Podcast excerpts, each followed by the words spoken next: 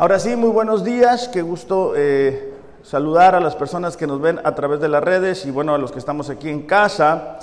Eh, el día de hoy vamos a tener un mensaje eh, diferente, un, mensaje especial, sabemos que estamos celebrando la Navidad. Pero muchas veces tenemos ideas o conceptos acerca de lo que es la Navidad. Para algunos quizá la Navidad se trata de árboles de Navidad, de las luces, de que mi casa tenga más luces que la de enfrente. Para algunas personas esta época de la Navidad se trata de ir a las tiendas y gastar aún lo que no se tiene. Quizá para algunas personas la Navidad se trata de los regalos, de la comida, de las fiestas. Y aunque todo esto es parte de la Navidad, no es lo más importante. Por eso me gustaría comenzar preguntándonos, ¿seremos conscientes del verdadero significado de la Navidad para nosotros como creyentes? ¿Seremos realmente conscientes de qué se trata la Navidad? ¿Estaremos celebrando este día de la forma en que fue plasmado en la palabra de Dios? Porque con frecuencia nos sucede que antes de ser cristianos celebrábamos la Navidad de cierta forma y al, hacer, al, al Dios habernos regenerado, seguimos celebrando de la misma forma, celebramos como los primos que no conocen a Dios, como los vecinos que no conocen a Dios y para nosotros la Navidad se trata de eso, ¿verdad? De fiestas, regalos, de ambiente, de una... y cosas así. Pero el día de hoy quiero que nos quede claro ¿Qué implica la Navidad? ¿De qué se trata la Navidad? ¿Qué estamos celebrando? Porque en unos días nos vamos a reunir con nuestras familias y seremos tentados a ir junto con ellos, a celebrar como ellos, a pensar como ellos. Y es importante para nosotros como cristianos ser la luz y la sal. Antes de comenzar a leer nuestro texto base, me gustaría que inclinaran su rostro y cerraran sus ojos solamente para no distraernos, para pedir a Dios que nos guíe en, este, en esta mañana.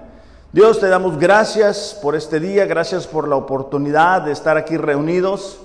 Te pedimos, Señor, que el día de hoy podamos escuchar lo que tú nos quieres hablar acerca de este día. Que podamos ser receptivos, que podamos ser sensibles, que podamos ser hacedores de tu palabra. Que no regrese vacía, Señor, sino que dé un fruto en nosotros y que a partir del día de hoy podamos entender lo que implica la Navidad ¿Y, qué es lo que estás tú esperando de nosotros? Te damos gracias en el nombre de Jesús. Amén. Mateo 1, 18 al 25 va a ser nuestro texto base para esta miniserie porque va a ser este domingo y el siguiente domingo. Dice, el nacimiento de Jesucristo fue como sigue. Estando su madre María comprometida para casarse con José, antes de que se llevara a cabo el matrimonio, se halló que había concebido por la obra del Espíritu Santo. Entonces José su marido, siendo un hombre justo y no queriendo denunciarla públicamente, quiso abandonarla en secreto. Pero mientras pensaba en esto, se le apareció en sueños un ángel del Señor diciéndole, José hijo de David, no temas recibir a María tu mujer, porque el niño que se ha engendrado en ella es del Espíritu Santo y dará a luz un hijo y le pondrás por nombre Jesús. Subrayen en sus Biblias este versículo.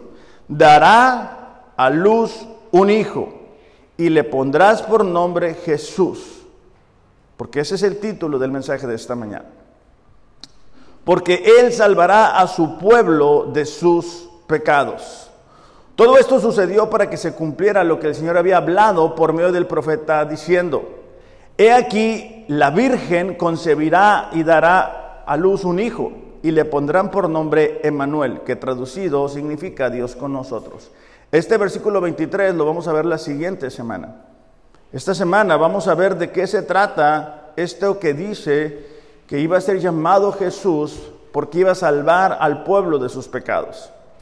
Versículo 24, cuando José se despertó del sueño, hizo como el ángel del Señor le había mandado y tomó consigo a María como su mujer. Y la conservó virgen hasta que dio a luz un hijo. Y le puso por nombre Jesús. Como raza humana, nuestra mayor necesidad es de un Salvador. Encontré un escrito que habla de esta realidad latente en cada uno de los seres humanos. No encontré al, al, escritor de esto, pero creo que es una realidad. Dice, si nuestra mayor necesidad hubiera sido información, Dios nos hubiera enviado un educador. Si nuestra mayor necesidad hubiera sido la tecnología, Dios hubiera enviado a un científico. Si nuestra mayor necesidad hubiera sido dinero, Dios nos hubiera enviado un economista. Si nuestra mayor necesidad hubiera sido placer, Dios nos hubiera enviado un comediante. Pero nuestra mayor necesidad era el perdón. Por lo tanto, Dios nos envió un Salvador. Lo que estamos celebrando el, el, día de Navidad no son regalos, no son tamales, no es que nos dieron en el aguinaldo. Lo que estamos celebrando es que nació el Salvador, el que iba a venir y a pagar por cada uno de los pecados que nosotros hemos cometido. Dios en su infinita sabiduría diseñó este plan y el nacimiento es parte de ese desarrollo de su plan. Ahora, podemos equivocarnos y pensar, bueno, es que yo no soy tan malo, ¿verdad? Si me comparo con mi primo, con mi hermano, con mi tío, con mi vecino, yo no soy tan malo. Pero no, hemos sido llamados a compararnos con el vecino ni con el primo. Hemos sido llamados a compararnos con la ley perfecta de Dios. Y cuando nosotros nos exponemos a esa ley perfecta, nos damos cuenta cuán grande es nuestro pecado. Ahora, este pecado no es algo nuevo, esto empezó en el Génesis. Romanos 5.12 dice así, cuando Adán pecó, es decir, cuando Adán se le dijo que no probara de ese fruto junto con Eva, cuando Adán pecó, el pecado entró en el mundo. Por eso es que desde chiquitos venimos con el chip de pecar. Ese, pecado que nos hace decir esto es mío, eh, ese pecado que nos hace mentir, así es nuestra naturaleza. El pecado de Adán introdujo la muerte, de modo que la muerte se extendió a todos porque todos pecaron. Nuestra naturaleza es pecaminosa y por eso es que pecamos. Ahora aquí habla de una muerte. Pero e, e, esto podemos entenderlo de tres formas. La primera muerte es la espiritual, es la separación de Dios. Cuando Adán eh, y Eva pecan, ellos experimentan de esa separación espiritual. Por eso es que la gente, los seres humanos nacen así. La Biblia lo declara, muertos espiritualmente. Y buscan llenar eso de diferentes formas. Por eso es que se han puesto tan de moda diferentes religiones, ideas, porque existe en el ser humano esa necesidad por lo espiritual, pero no todo el tiempo entiende dónde encontrarlo. La segunda muerte es la muerte física. Para el ser humano, la muerte física no era parte del plan al inicio. Por eso es que muchas veces sentimos miedo. A partir de ese pecado entra esa muerte física. Y entonces en nuestros tiempos sabemos que estaremos aquí algunos años, pero después enfrentamos la muerte física. Nuestros cuerpos se van deteriorando. La tercera, la tercera clase de muerte que trae el pecado es la eterna. Es una extensión infinitamente mayor a la primera y no es únicamente una separación con Dios, sino es el tormento eterno. Nosotros como creyentes no vamos a enfrentar esa muerte. Pero todo eso sucedió cuando Adán y Eva pecaron. Y todo eso fue transmitido al ser humano. Entonces, la importancia de por qué celebramos el Salvador radica en eso. Nosotros estábamos muertos espiritualmente, separados de Dios. Íbamos a vivir una eternidad sin el Señor, un, lugar de tormento. Entonces, si nos damos cuenta eh, la importancia de que este plan que se había diseñado antes de la fundación del mundo, que se comenzara a realizar, debe darnos gozo, aún por encima de lo que estemos viviendo.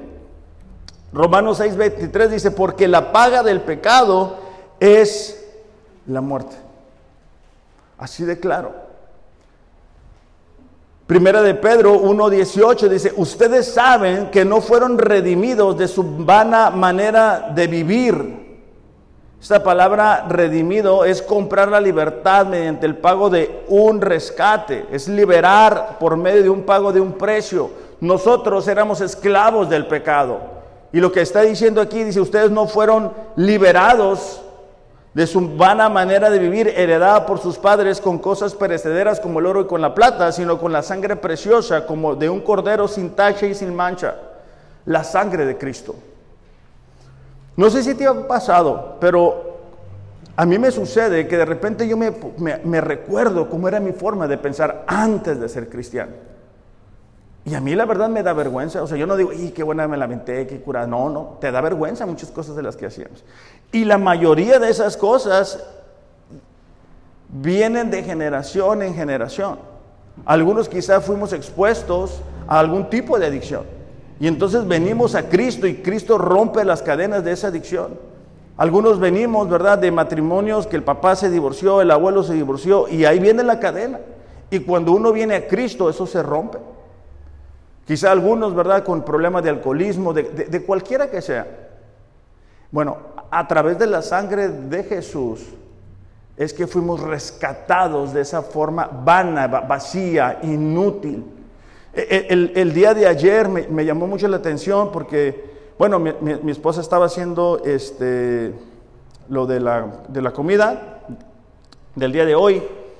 Y bueno, se, se le olvidó comprar aluminio. Yo fui a, a, una tienda ahí a comprar aluminio y ya llegué. Y cuando voy entrando, van saliendo dos muchachas eh, cargadas de cerveza.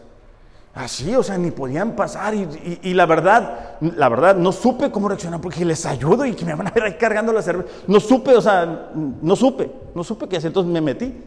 ya estaba haciendo fila. Y regresan por más. Iban como si llevaran un tesoro, o sea, no, no, como si llevaran el iPhone 15, 14, el Plus, o sea, súper emocionado. Y dije yo, así éramos antes de ser cristianos. A lo mejor algunos no tomaban, pero otra forma de pecado. Entonces, la Navidad es la celebración del momento en que Dios vino a este mundo en la forma de un recién nacido para revelar su amor por la humanidad. Él estuvo dispuesto a venir al mundo para que nosotros podamos ir al cielo. Te voy a repetir eso. Él estuvo dispuesto a venir al mundo para que podamos ir al cielo.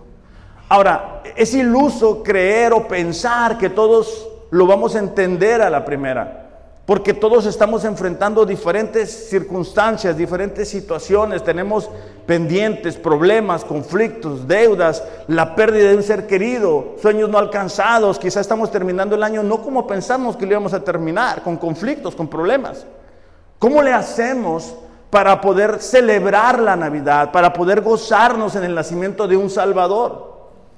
Bueno, vamos a mirar a cuatro personajes que estuvieron involucrados en esa primera Navidad y espero que nos ayuden y nos guíen y nos alienten a poder responder de una forma distinta en la Navidad. Lucas 1.26 y vamos a mirar el primer personaje que es María. Lucas 1.26 y después al 35 dice, Dios envió al ángel Gabriel a Nazaret, una aldea de Galilea, a una virgen llamada María. Ella estaba comprometida para casarse con un hombre llamado José. Si ustedes usan una versión como la Reina Valera, va a tener un término que es desposada. Y ese término se utilizaba para cuando estaban en compromiso para casarse. En, aquellos ayeres, eh, existía ese, compromiso que aproximadamente duraba un año antes de ya casarse oficialmente y de vivir juntos, ¿no? Gabriel se le apareció y le dijo, saludos, mujer favorecida, el Señor está contigo. Versículo 29. Confusa y perturbada, María trató de pensar en lo que el ángel le quería decir. Fíjate esas palabras, confusa y perturbada. Porque a veces que miramos esas historias y lo romantizamos y no nos damos cuenta de lo que implicó para María el compromiso de la Navidad. No tengas miedo, María, le dijo el ángel, porque has hallado el favor de Dios. Concebirás y darás un hijo y le pondrás por nombre Jesús. Él será muy grande y lo llamarán Dios Altísimo. El Señor Dios le dará el trono de su antepasado David y reinará sobre Israel para siempre. Su reino no tendrá fin. Pero ¿cómo podrá suceder esto? preguntó María. Soy virgen. El ángel le contestó, el Espíritu Santo vendrá sobre ti, el poder altísimo te cubrirá con su sombra y por lo tanto el bebé que nacerá será santo y será llamado Hijo de Dios. María respondió, soy la sierva del Señor. Fíjate la respuesta, soy la sierva del Señor, que se cumpla todo lo que has dicho acerca de mí. Ahora volvemos a lo mismo, podemos romantizar esto y decir, ah, mira qué increíble, qué suave, qué, qué bonito. Pero María debió haber sido una adolescente en ese tiempo. Se calcula que aproximadamente tenía 12 o 13 años de edad. Y ella estaba enfrentando una responsabilidad que era totalmente nueva. Ser madre a los 12, 13 años, tener que dar explicaciones a quien estaba comprometida con él, José, al pueblo, a la aldea, qué iban a decir de ella, a una edad tan corta. Yo tuve a, mi primera niña ya, ya muy grande, pero cuando hemos sido padres, ¿verdad? Pues cualquier edad nos pone en shock, nos sorprende, decimos, ¿cómo es posible? La responsabilidad que implica ahora un bebé. Entonces, María tuvo que enfrentar eso. Ahora María tenía que explicar el embarazo en aquellos tiempos, ¿verdad? La ley decía que si una mujer que había sido comprometida en matrimonio era descubierta en infidelidad, debía de ser apedreada el temor que ella tuvo que enfrentar en medio de, ese, de esa primer Navidad, es algo que a nosotros nos ayuda a identificarnos, porque muchas veces Dios hace las cosas de una forma diferente de lo que nosotros esperamos. Ella tuvo que responder como lo hizo, a pesar de que estaba confundida, a pesar que estaba perturbada, a pesar de que estaba enfrentando algo que no había visto antes. Es más, no se había visto antes en la raza humana que alguien por obra del Espíritu Santo quedara embarazada. Y eso nos ayuda a nosotros a que en medio de lo que estamos enfrentando el día de hoy podamos confiar en Dios. Quizá estás llegando a esta Navidad con dudas, con preguntas, con interrogantes, con cuestiones que no alcanzas a entender por qué estás enfrentando. Y eso cubre o, llena de sombra la celebración del nacimiento de Jesús. Y no podemos concentrarnos en lo que realmente es la Navidad, porque tú dices, yo tengo este problema, yo tengo esta dificultad, yo no veo cómo es que Dios va a actuar. A pesar de eso, María supo celebrar esa Navidad basado en su respuesta. Ella dijo, yo soy una sierva del Señor, que se haga como el Señor ha dispuesto. Yo te quiero invitar el día de hoy a que en medio de lo que estemos enfrentando, tú puedas confiar en Dios como lo hizo María y tú puedas descansar en que sus planes, como ahorita lo decía Ariel, sus planes, sus pensamientos están muy por encima del nuestro. Que no tenemos que entenderlo todo, porque ese es uno de los problemas para nosotros como seres humanos. Queremos entender todo lo que Dios está haciendo y, y si pudiéramos entenderlo, entonces Él no sería Dios. Porque Dios hace lo que es imposible, lo vuelve posible. Entonces, el primer ejemplo que te comparto es la actitud de María en medio de esa primera Navidad. Lo segundo son los pastores. Lucas capítulo 2, versículo 8. Lucas capítulo 2, versículo 8 dice, en esa misma región había unos pastores que pasaban la noche en el campo turnándose para cuidar sus rebaños. O sea, unos iban a dormir mientras otros cuidaban al rebaño. Sucedió que un ángel del Señor se les apareció. La gloria del Señor los envolvió en su luz y se llenaron de temor. Versículo 10, pero el ángel les dijo, no tengan miedo. Miren que les traigo buenas noticias que será el motivo de mucha alegría para todo el pueblo. Hoy les ha nacido en la ciudad de David un Salvador que es el Cristo Señor. En esta historia los pastores representaban a la clase baja. En la antigua Judea eran las personas que estaban en menor rango de educación, de recursos, de recursos económicos. Su oficio era de los más viles y despreciados. De hecho, ellos no podían dar testimonio en medio de un juicio. Era la gente despreciada, tenían mala fama, ¿verdad? Los acusaban con frecuencia de ser ladrones porque ellos viajaban de un lugar a otro. Es sorprendente cuando leemos esta historia que Dios se manifestó a ellos para dejarles saber que el Salvador había nacido. Y eso enfatiza cómo Dios no ve como nosotros vemos. No busca lo que nosotros buscamos. Porque es una realidad que si nosotros fuéramos dioses, nosotros hubiéramos llevado ese anuncio que a los religiosos, a los que estaban en el templo, a los que estaban orando supuestamente. Pero el problema con ellos es que no tenían un corazón dispuesto para recibir el mensaje de las buenas nuevas. Y el día de hoy es igual. Tú vas a los lugares, la gente está abarrotando las tiendas, están gastando lo que no tienen. No puedes ir de aquí a Tijuana porque hay mucho tráfico. ¿Por qué? Porque ahorita es lo más importante. Están esperando desesperadamente el aguinaldo. ¿Para qué? Para irse a gastar en cosas. Y, aclaro, no es malo eso.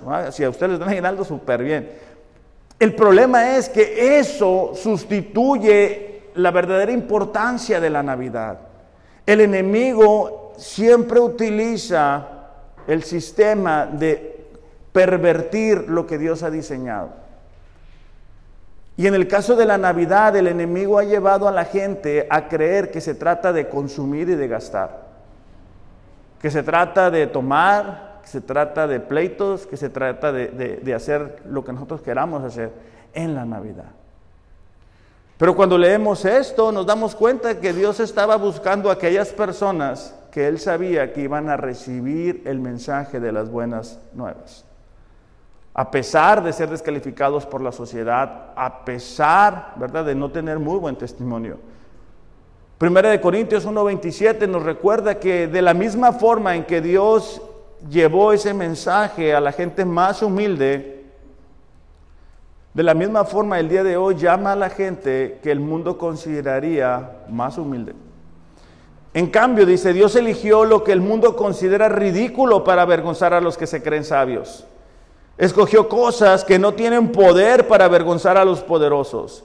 Dios escogió lo despreciado por el mundo, lo que se considera como nada, y lo usó para convertir en nada lo que el mundo considera importante. Como resultado, nadie puede jamás jactarse en la presencia de Dios. O sea, cuando nosotros recordamos en el lugar que Dios nos tomó y tú dices, no tenía nada digno. No iba para ningún lado.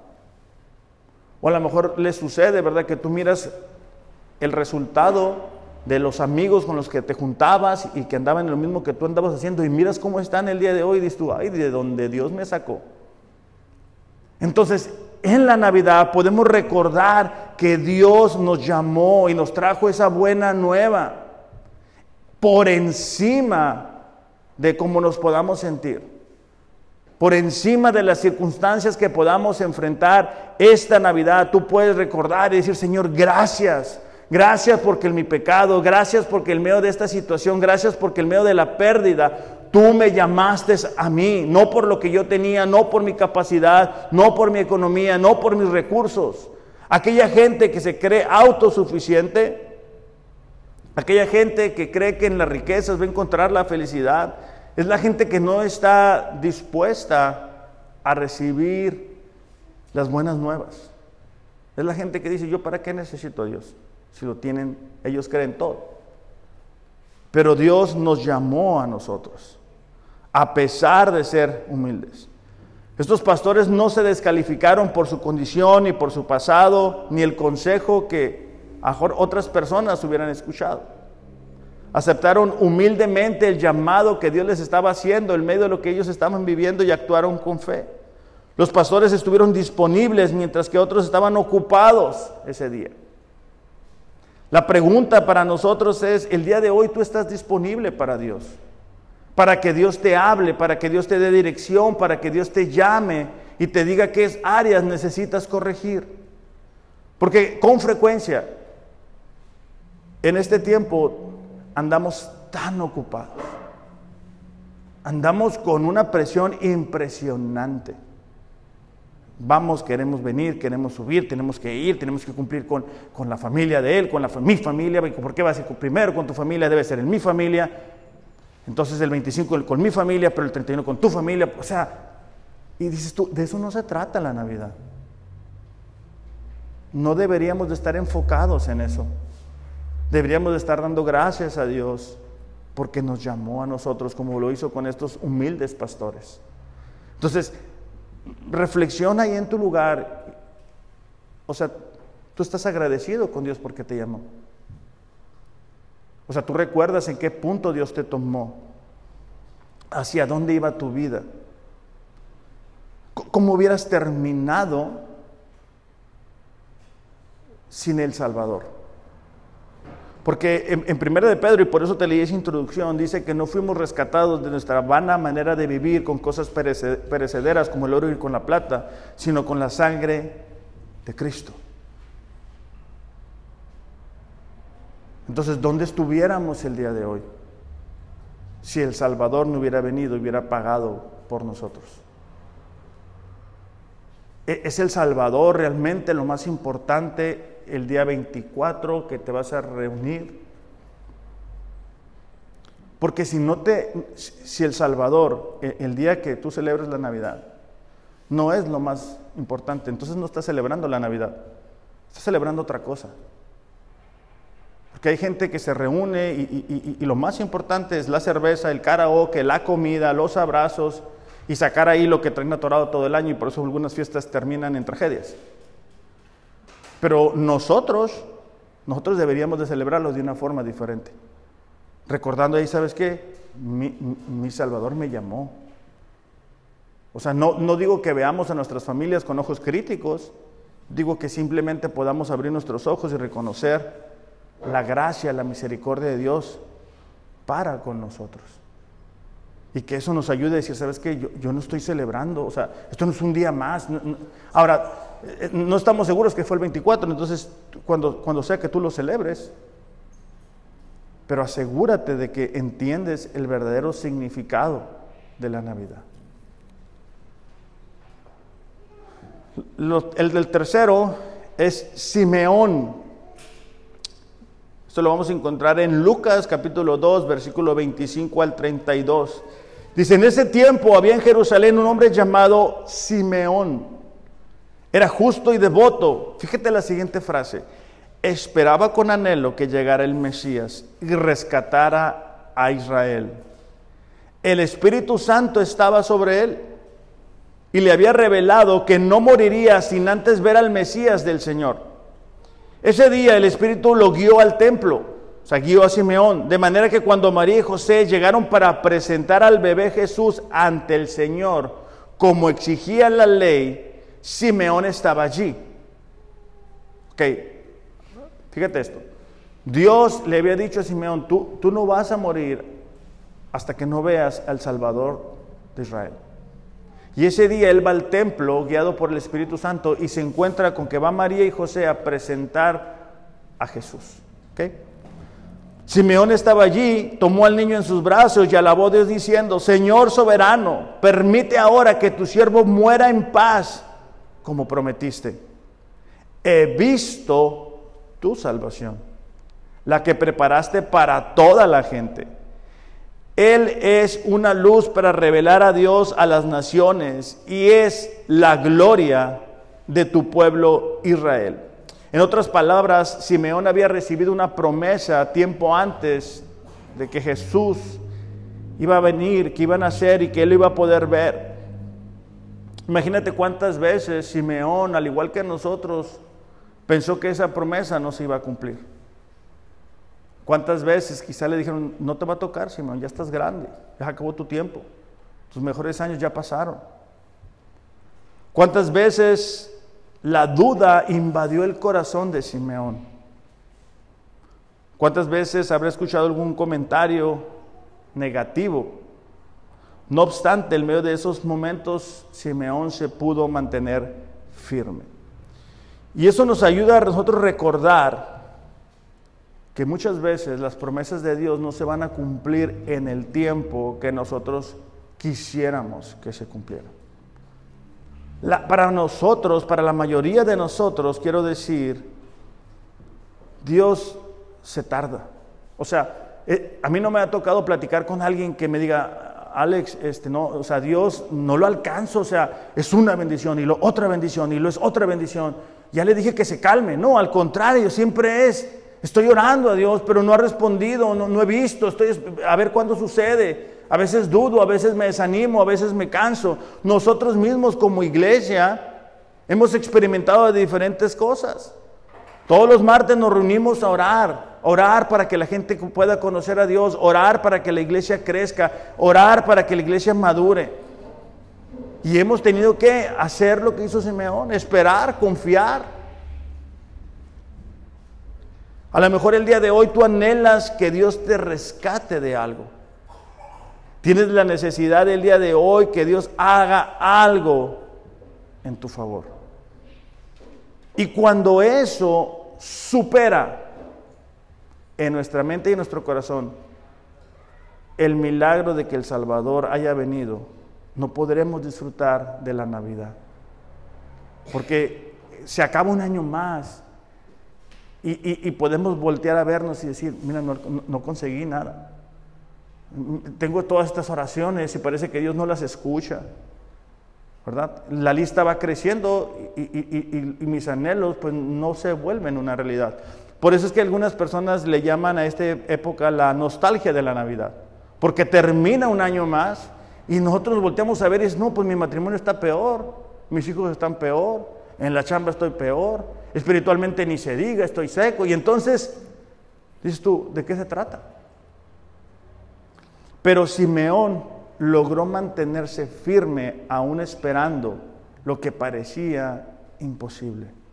Segunda de Pedro 3:9 dice, el Señor dice, no tarda en cumplir su promesa. Me gusta mucho porque una vez, una vez que, que Simeón logró ver posible lo que él ya consideraba imposible, él dice, Señor, ya puedo, ya puedo partir. Y eso nos ayuda a recordar esto. Todos tenemos seres que amamos, que no conocen a Dios. Y cuando uno tiene la oportunidad de ir a despedir el cuerpo de alguien que ya falleció, hay un mundo de diferencia cuando esa persona estaba en Cristo y esa persona no estaba en Cristo. Simeón sabía para dónde iba. Y por eso es que le dice, despídeme, Señor, yo sé para dónde voy. El día de hoy para nosotros es importante estar seguros que sabemos a dónde vamos. El que estemos el día de hoy aquí nos da mucho gusto, nos da mucha alegría, pero no te hace cristiano. Es solamente Dios regenerando el corazón de una persona pecadora lo que te asegura que tienes esperanza de que si el día de hoy partimos, estaremos con Él. Yo te exhorto a que esta Navidad tú, bueno, primero te, te, examines a ti, pero sobre todo tú puedas compartir las buenas nuevas con la gente, tu familia, tus amigos que no conocen a Dios. Que te des la oportunidad y el espacio de tocar estos temas. Yo sé que a veces es difícil porque todo el mundo anda con la olla de tamales y para allá y para acá, pero eso es lo más importante. La gente que no conoce a Dios no, no, lo puede hacer, no lo puede ver como tampoco nosotros lo mirábamos. Para mí yo me acuerdo que lo más emocionante de Navidad era poner las varitas en, las, esas de soda y subir para arriba y que tronaran los cohetes. Eso era lo más emocionante, esperar que llegaran las 12, los regalos. Pero eso no debería de ser así para nosotros. Ahora, tú no puedes dar algo que tú no tienes. Entonces, si para ti el que el Salvador haya nacido no tiene importancia, no vas a poder transmitir la importancia a la gente que te rodea. Si para ti no es importante, no vas a poder compartirlo ni con tu propia familia. Y esto nos lleva a los últimos personajes de esta primera Navidad. Los sabios del Oriente. Mateo 2, del 1 al 8, dice, Jesús nació en Belén de Judea durante el reinado de Herodes. Por ese tiempo algunos sabios de países del Oriente llegaron a Jerusalén y preguntaron, ¿dónde está el rey de los judíos que acaba de nacer? Cuando el rey Herodes oyó eso, se perturbó, se confundió, le dio miedo profundamente, igual que todos en Jerusalén. Mandó a llamar a los principales sacerdotes y maestros de la ley religiosa y les preguntó, ¿dónde se supone que nacerá el Mesías? En Belén de Judea, le dijeron. Por, e, perdón, porque eso es lo que se escribió el profeta. Y tú, Belén, en la tierra de Judá, no eres la menor entre las ciudades reinantes de Judá, porque de ti saldrá un gobernante que será pastor de mi pueblo Israel. Luego Herodes convocó a los sabios a una reunión privada y por medio de ellos se enteró del momento en el que había aparecido la estrella por primera vez. Entonces les dijo, vayan a Belén, busquen al niño con esmero. Cuando lo encuentren, vuelvan y díganme dónde está para que yo también vaya y lo adore. Los sabios del oriente provenían, al parecer, de Persia o Babilonia, es decir, naciones paganas. Esto es significativo porque ellos no tenían nada que hacer en Jerusalén. Imagínate lo que implicó para ellos el salir de sus naciones y decir, vamos a ir a buscar al rey de Israel. Quizá los tacharon de fanáticos porque estaban abandonando las tradiciones. Y esto no es muy diferente a lo que muchas veces tenemos que enfrentar nosotros cuando le decimos a nuestra familia, ¿sabes qué? Ahora creemos en Dios. Sobre todo si vienes de la iglesia tradicional de México, ¿verdad? Y entonces tú comienzas a decirle, ¿sabes qué? Es que yo no voy a adorar santos, ni a la Virgen, ni nada de eso. Eso, eso a veces es peor. Entonces ellos representan lo que muchas veces nosotros tenemos que enfrentar cuando le decimos a los amigos, sabes que ya no voy a ir a tomar contigo, ya no voy a ir para allá, ya no voy a hablar así, ya no me voy a comportar de esta forma. ¿Por qué? Porque, porque Dios me sacó de, de donde yo estaba. Estos hombres poseían riqueza y conocimiento y ellos fueron capaces de hacerlo a un lado. Ellos fueron capaces de darle más importancia al Salvador que estaban haciendo que a su conocimiento, que a sus riquezas. Y esto me recuerda una historia que está en Mateo 13. Ariel, ¿puedes pasar, por favor? Dice, el reino de los cielos es como un tesoro escondido en un campo. Cuando un hombre lo descubrió, lo volvió a esconder y se llenó de alegría y fue y vendió todo lo que tenía y compró este campo. También se parece el reino de los el reino de los cielos a un comerciante que andaba buscando perlas finas. Cuando encontró una de gran valor, fue y vendió todo lo que tenía y la compró. Esto nos ayuda a darnos cuenta que cuando nosotros entendemos el valor de haber conocido a Dios, nada ni nadie es más importante. Para los sabios sucedió así, ellos salieron de su comodidad. Mira, ahorita está muy de moda que decimos, es que la, iglesia está enfrentando persecución, ¿no?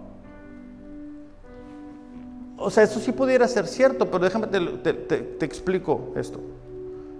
La iglesia, la iglesia tiene la promesa de que ni la puerta de los Hades va a poder, ni la va a destruir. Lo que está, lo que está siendo afectado es nuestra comodidad. O sea, estamos bien a gusto como cristianos, pero ya no es tan fácil. Ya decir que tú eres cristiano y que no estás de acuerdo con lo que ahora llaman amor y dices, sabes que eso es pecado, eso es equivocado, esto ya es un conflicto, ya es problemas. Ok, eso, eso, eso sí. Pero, pero eh, estos sabios, ellos hicieron a un lado sus riquezas, ellos hicieron a lado su, comodidad, ellos hicieron a lado sus tradiciones. Y, el día de hoy a mí me gustaría que cada uno de nosotros pudiera pudiera darse cuenta que la Navidad no se trata de qué voy a recibir. Porque eso es lo que nos causa luego un vacío. A ver, ¿qué me van a dar? Si somos el hombre en casa, pues ya trabajé todo el año, ¿qué me van a dar? Cuando nosotros miramos en la Biblia, nos damos cuenta que la Navidad se trata de lo que nosotros damos. Cuando María se sometió al plan de Dios de ser la madre de Cristo, dio su cuerpo para ser la primera morada del Salvador encarnado. Ella dio también su buena reputación para cumplir con el llamado del Señor al tener que dar una explicación de algo que era inexplicable y decir que estaba embarazada. José dio su amor y su protección a María y al niño que no era suyo. Un ángel dio el anuncio del nacimiento del Mesías a unos humildes pastores que cuidaban sus rebaños durante la noche. Los pastores dieron su primer testimonio personal acerca del Mesías cuando fueron y le dijeron a la gente que se les había aparecido un ángel. Los sabios del oriente renunciaron a sus comodidades para buscar al recién nacido y le dieron regalos dignos de un rey. La pregunta en esta mañana es, ¿y tú qué le vas a dar a Dios? A lo mejor, a lo mejor no te habías dado cuenta, se te pasó, puede suceder.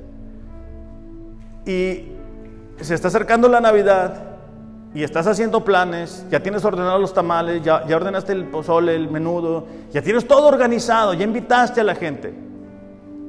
Pero en todos tus planes no está Dios.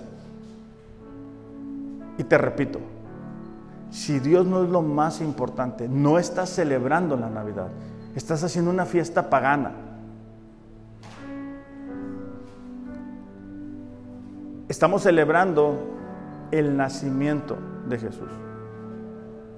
Estamos celebrando que hace más de dos mil años Él vino a la tierra, tomó forma de un bebé, vivió una vida perfecta y murió por nuestros pecados.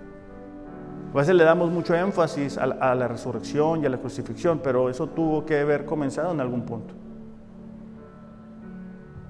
Te di cuatro personajes que celebraron la primera Navidad Tú te puedes identificar con cada uno de ellos. Pero lo que no puedes hacer es quedarte fuera de la Navidad. Y me refiero a que Dios no sea lo más importante. Vamos a orar. Dios, te damos gracias en este día. Señor, te damos gracias porque hace más de dos mil años Jesús vino y tomando cuerpo humano por amor a cada uno de nosotros. Señor, a pesar de que estábamos viviendo de una forma equivocada, a pesar de que íbamos con rumbo desconocido, sin propósito, tú nos amaste tanto que ofreciste a tu Hijo Jesús para que nosotros fuéramos rescatados. Señor, ayúdanos a cada uno de nosotros y a las personas que nos ven y nos escuchan a que podamos entender el verdadero significado de la Navidad, que es que Jesús es nuestro Salvador. Gracias, gracias por habernos salvado, gracias por habernos rescatado, porque nosotros, nosotros no nos podíamos rescatar a nosotros mismos. Tu palabra muestra que tú demuestras tu amor por nosotros en que aún siendo pecadores tú enviaste a tu Hijo en pago por nosotros. Dios, ayúdanos en esta Navidad a compartir de lo que hemos escuchado el día de hoy, a hablarle a la gente que nos rodea, a donde quiera que tú nos permitas ir, Señor, compartir de las buenas nuevas y que de esa forma, Señor, realmente participemos del significado de la Navidad. Te damos gracias en el nombre de Jesús. Amén. Iglesia, que tengan un excelente, excelente domingo. Disfruten de este día. Los amo, pero les ama más. Gracias.